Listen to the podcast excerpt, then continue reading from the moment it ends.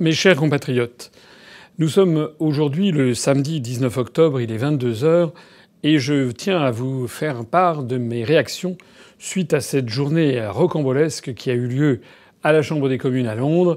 C'est aujourd'hui que devait avoir lieu le vote euh, pour ou contre l'accord de sortie de l'Union européenne, le Brexit, que Boris Johnson avait obtenu à l'arrache avec les 27 autres pays de l'Union européenne. C'est ce que je vous expliquais hier.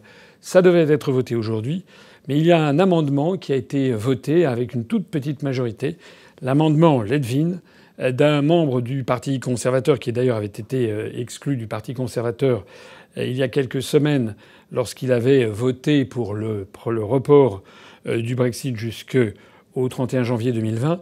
Cet amendement est extravagant puisqu'il demande que le vote pour cet accord sur le Brexit soit reporté après que toutes les législations nécessaires aient été adoptées au Royaume-Uni pour que cet accord puisse être mis en, place.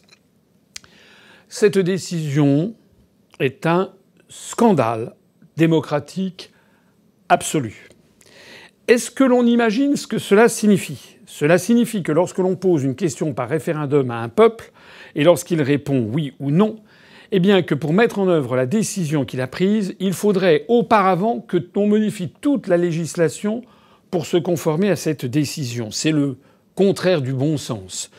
Expliquons par exemple ce qui se serait passé si en 1992, lorsque les Français ont voté oui au traité de Maastricht avec un tout petit euh, seuil d'ailleurs avec 51% des voix, imagine-t-on qu'en France, à l'époque, des opposants à l'Union européenne, des opposants au traité de Maastricht auraient fait voter un amendement en disant nous ne mettrons en œuvre le traité de Maastricht que lorsque toutes les décisions auront été prises, toutes les lois auront été prises pour qu'il en soit ainsi, et qui ensuite auraient fait preuve d'obstruction et d'obstruction pour qu'en définitive le traité ne soit jamais mis en œuvre. C'est de ça qu'il s'agit.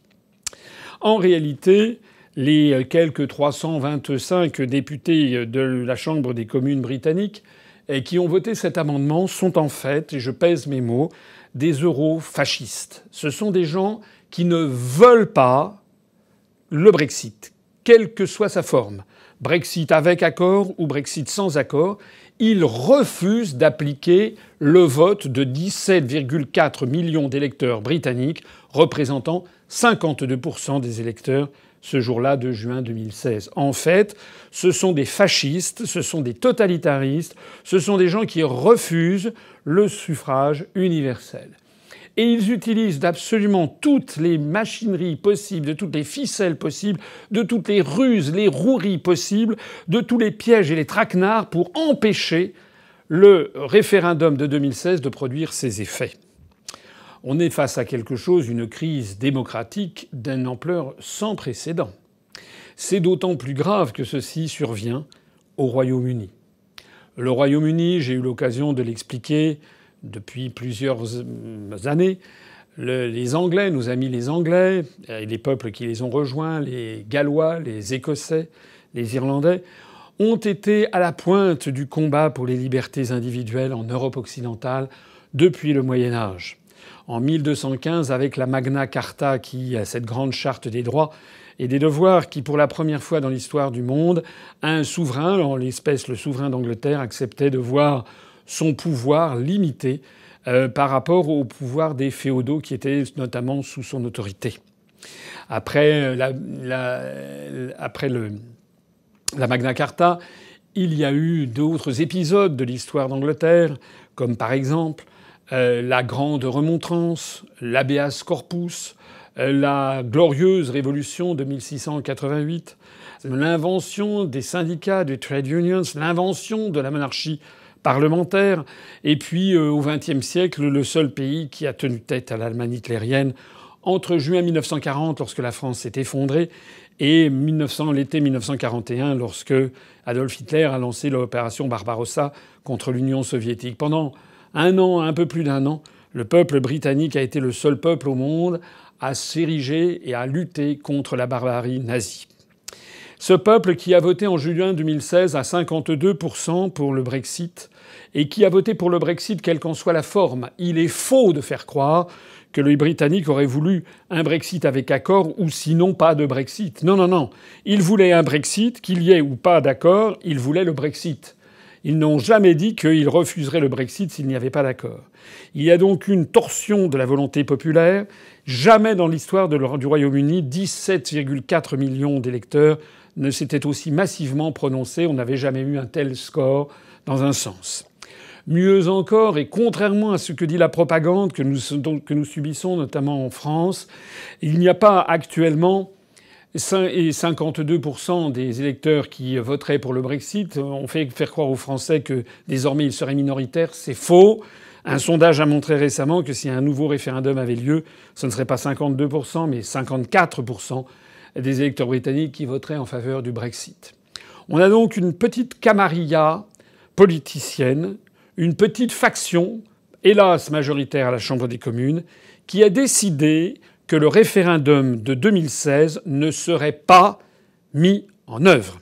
Alors, ce soir, les cartes sont de nouveau bouleversées. Dans mon intervention d'hier, je faisais valoir qu'il y avait un coup de théâtre était toujours possible. Le coup de théâtre a eu lieu. Qu'est-ce qui va se passer maintenant? En fait, si l'on suit l'amendement Ledvin, en réalité, il ne peut plus y avoir de Brexit du tout. Il faudrait se lancer dans des réformes législatives à non plus finir. Il faut demander un report à l'Union européenne. En fait, ça revient à démantibuler toute l'action qui a été faite par Boris Johnson. Les premières réactions sont venues d'ailleurs du continent où l'on a fait savoir, notamment Macron l'a dit, il a eu raison pour le coup, qu'il n'y avait pas de nécessité de faire un nouveau report. En fait, les 27 dirigeants des autres pays de l'Union européenne qui avaient donné leur accord à cet accord sont également pris à contre-pied. Que va faire l'Union européenne face à une situation d'aussi grande confusion que celle qui a été euh, créée?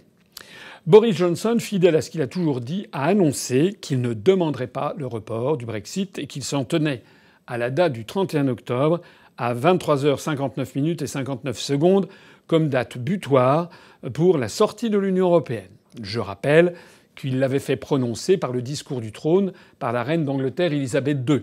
Je signale au passage que le souverain britannique n'a pas son mot à dire, il ne fait que lire le texte qui lui a été présenté par le gouvernement. Néanmoins, le fait que la souveraine britannique, qui est quand même immensément révérée par ses sujets et qui doit avoir plus de 93 ans, je crois, et qui est, est la, souveraine britannique, aucun souverain britannique n'a régné aussi longtemps sur le Royaume-Uni. Elle a dépassé de loin maintenant le record établi par la reine Victoria, décédée en 1901, eh bien, ce fait que la reine d'Angleterre s'était elle-même engagée par sa simple parole à cette sortie du 31 octobre contribue à troubler tous les esprits.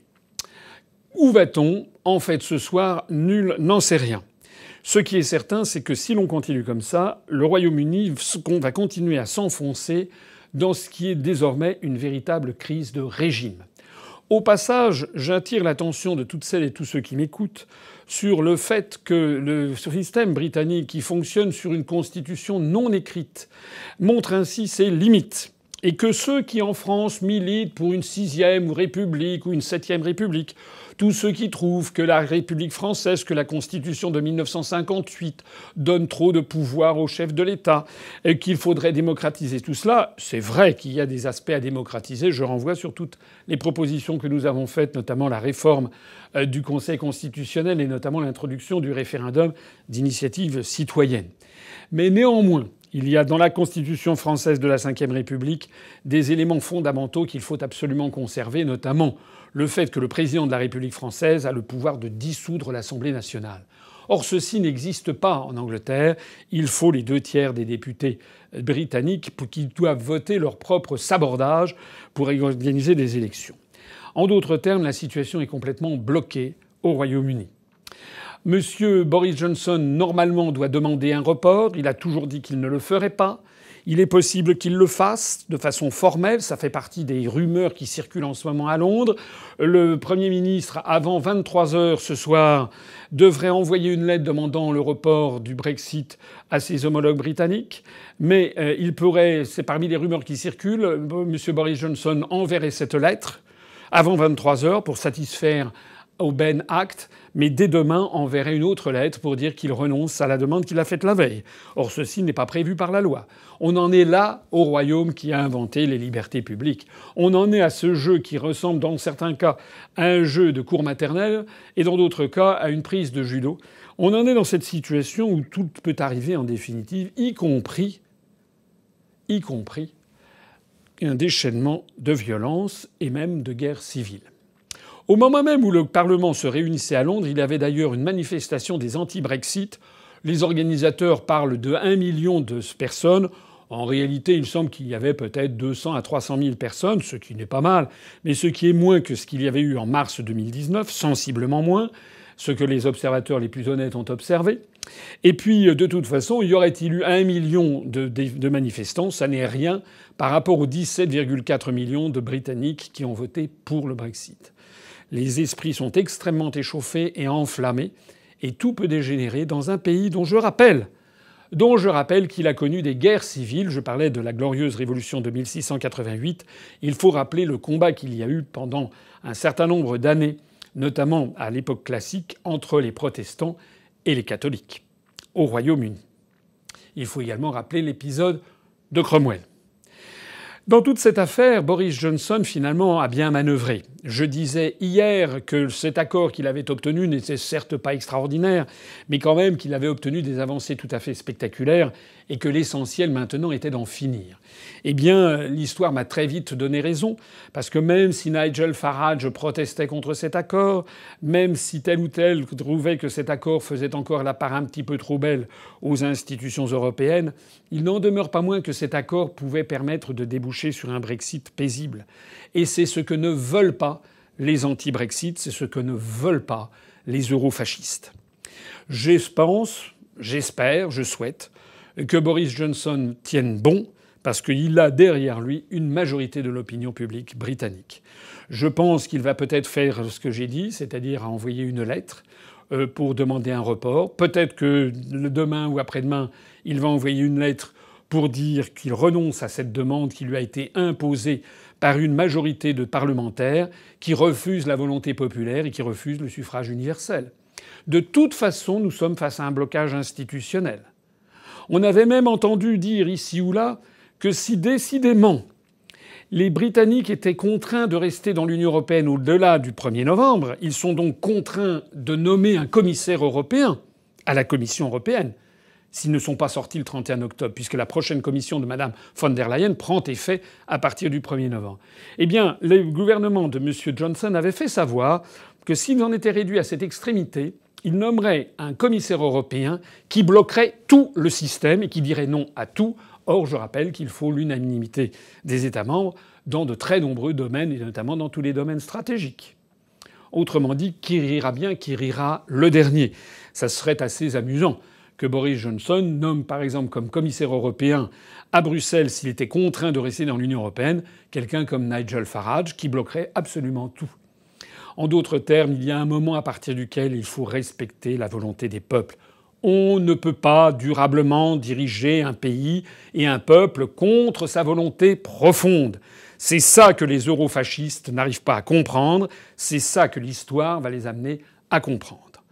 Moi, ce que j'espère maintenant, c'est que la, tension va déboucher sur un conflit majeur, peut-être, peut-être, euh, sur la convocation d'élections générales, peut-être que les parlementaires britanniques vont être contraints par le principe de réalité à cette convocation. Ce qui est certain, c'est que les, les manifestants d'aujourd'hui qui réclamaient un deuxième référendum, d'abord étaient moins nombreux qu'en mars 2019, et deuxièmement, on ne joue pas avec des tricheurs.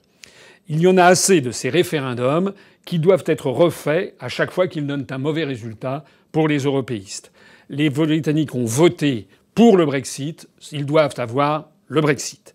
On mesurera d'ailleurs à quel point les Français ont été d'une apathie coupable entre 2005 et 2008, puisqu'ayant voté non à 55% à la Constitution européenne, ils n'ont en fait pas bronché lorsqu'en 2008, Nicolas Sarkozy a fait ratifier par la France, avec la complicité des socialistes d'ailleurs, lors d'un réuni à Versailles en congrès, a fait ratifier le traité de Lisbonne qui reprend la quasi-totalité de la Constitution européenne, rejetée par les Français.